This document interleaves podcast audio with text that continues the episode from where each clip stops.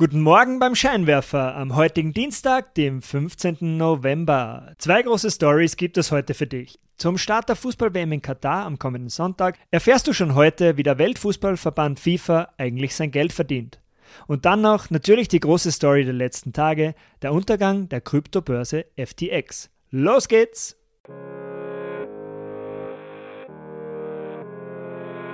Willkommen beim Scheinwerfer.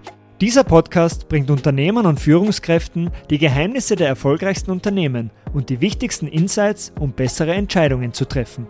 Jeden Dienstag frisch zum Frühstück serviert. Um keine Ausgabe vom Scheinwerfer zu verpassen, melde dich gleich jetzt zum E-Mail-Newsletter an auf www.derscheinwerfer.com. Das ist www.derscheinwerfer.com.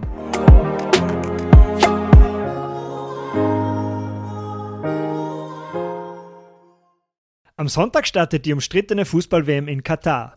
Im Vorfeld wurde bereits intensiv über Korruptionsvorwürfe, Menschenrechtsverletzungen und die klimatischen Bedingungen im Wüstenstaat berichtet. Wir beschäftigen uns heute aber mit einer anderen Frage. Wie verdient der Weltfußballverband FIFA eigentlich sein Geld? Die FIFA ist nämlich als gemeinnütziger Verein organisiert, deren Geschäftsperioden in vier Jahreszyklen eingeteilt werden. Die alle vier Jahre stattfindende Fußball-WM ist das größte Sportevent der Welt. Im WM-Jahr verdient die FIFA dementsprechend den Großteil ihrer Umsätze. In der Periode zwischen 2015 und 2018 hat die FIFA insgesamt 6,4 Milliarden Dollar aus fünf verschiedenen Quellen eingenommen. Einerseits aus TV-Übertragungsrechte, das sind fast die Hälfte, 49 Prozent vom Gesamtumsatz, dann noch aus Marketingrechten, 26 Prozent vom Gesamtumsatz, aus Hospitality-Rechten und dem Ticketverkauf, 11 Prozent, weiters noch aus Lizenzrechten und aus anderen Umsätzen.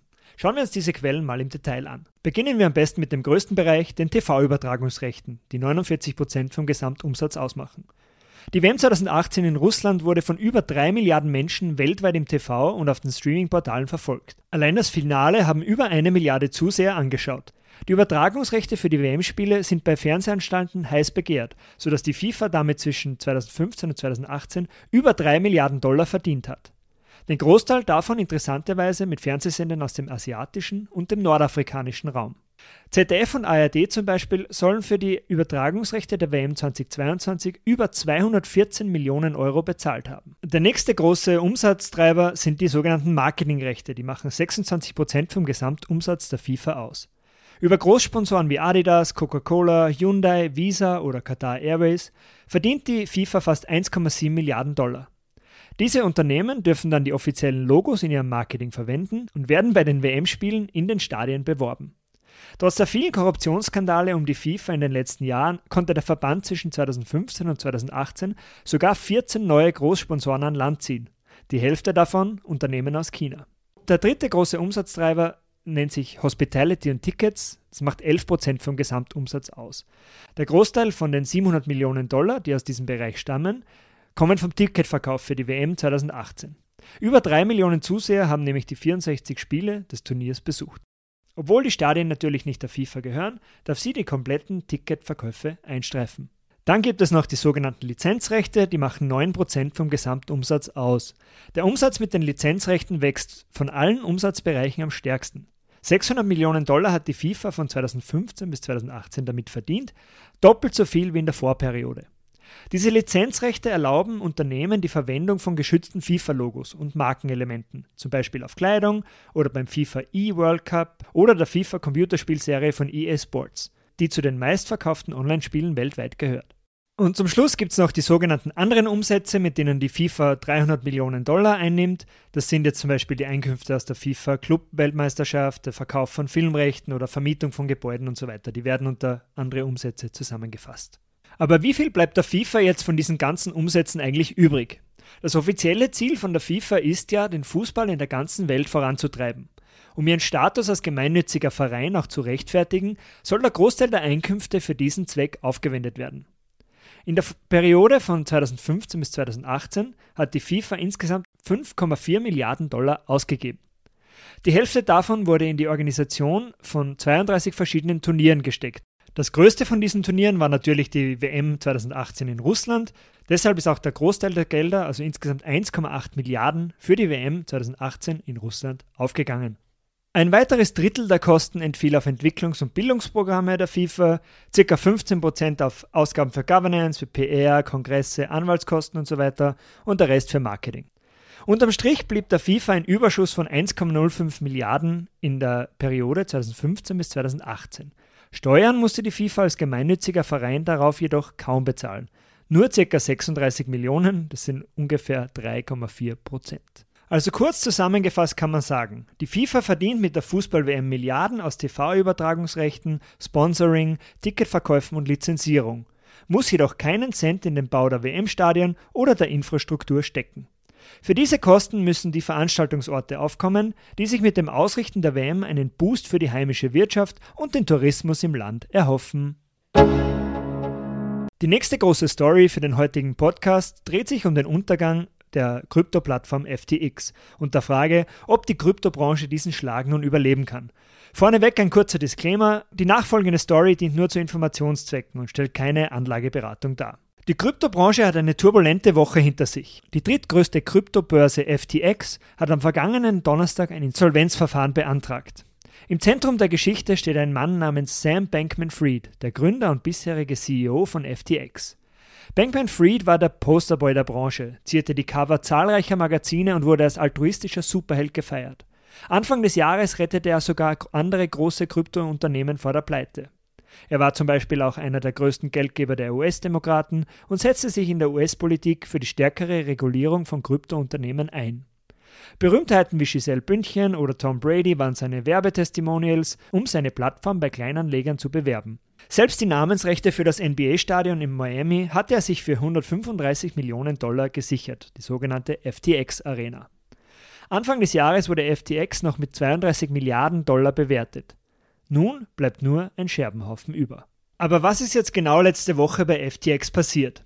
Die Kryptohandelsplattform FTX mit Hauptsitz auf den Bahamas wurde 2019 gegründet und bezeichnete sich als Crypto Exchange Built by Traders for Traders. Einer der ersten Investoren des Unternehmens war Binance, die mit Abstand größte Kryptobörse. In den Jahren danach wuchs FTX rasant und wurde im Herbst 2021 zu einem ernsthaften Konkurrenten für den Marktführer Binance. Binance beschloss daher, ihren Anteil an FTX für 2 Milliarden Dollar zu verkaufen. Der Kaufpreis wurde jedoch nicht zur Gänze in Cash, sondern auch in FTX eigenem Kryptotoken, dem sogenannten FTT, ausbezahlt. Das ist ein wichtiges Detail, also bitte merken.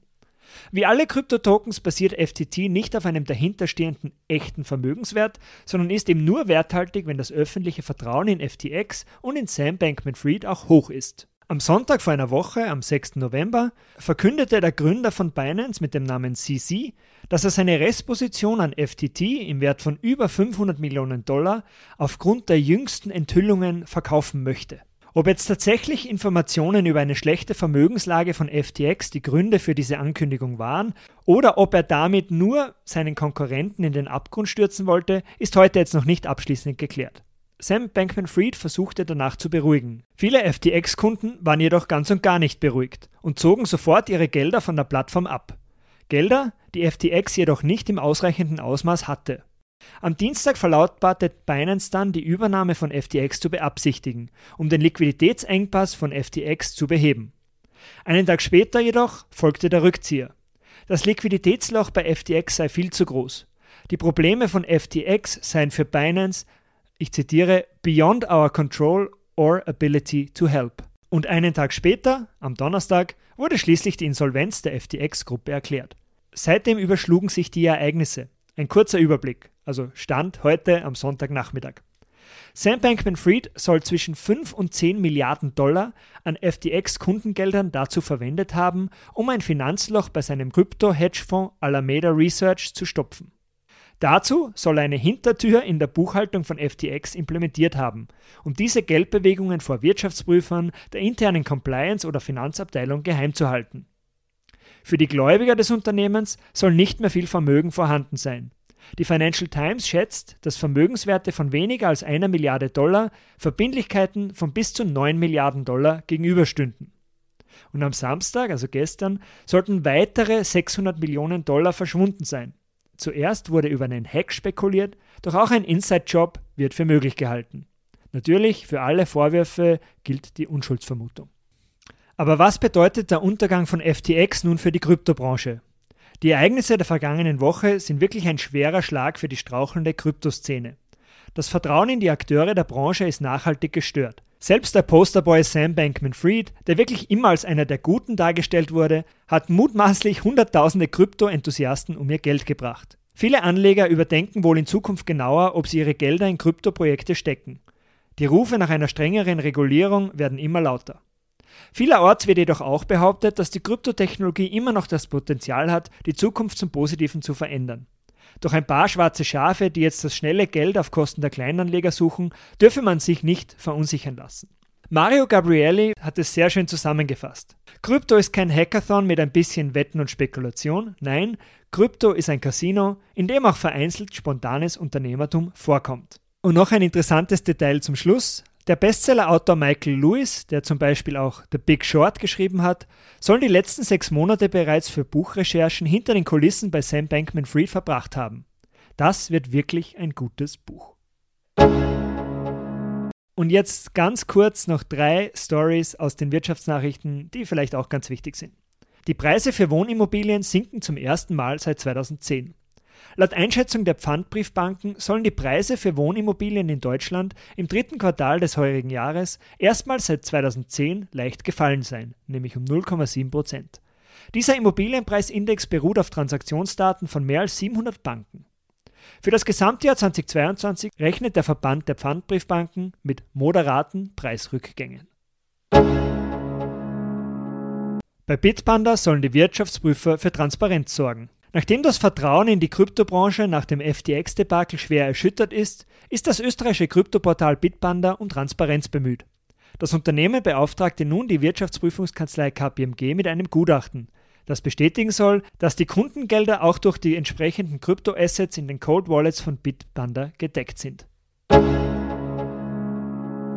Und zu guter Letzt, deutsche Verbraucher sparen bei Restaurantbesuchen besonders stark. Aufgrund der hohen Inflation sparen Deutsche laut einer Studie der Boston Consulting Group bevorzugt bei Restaurantbesuchen und Essenslieferdiensten.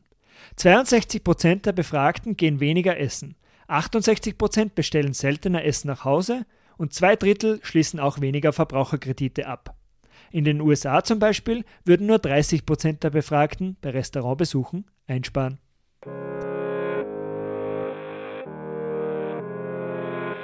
Das war's auch schon wieder für heute vom Scheinwerfer. Vielen Dank fürs Zuhören. Wenn dir diese Ausgabe gefallen hat, leite sie doch am besten gleich an deine Freunde und Freundinnen weiter. Um keine Ausgabe mehr zu verpassen, melde dich gleich jetzt auf www.derscheinwerfer.com für den Newsletter an. www.derscheinwerfer.com. Bis zum nächsten Mal. Ciao!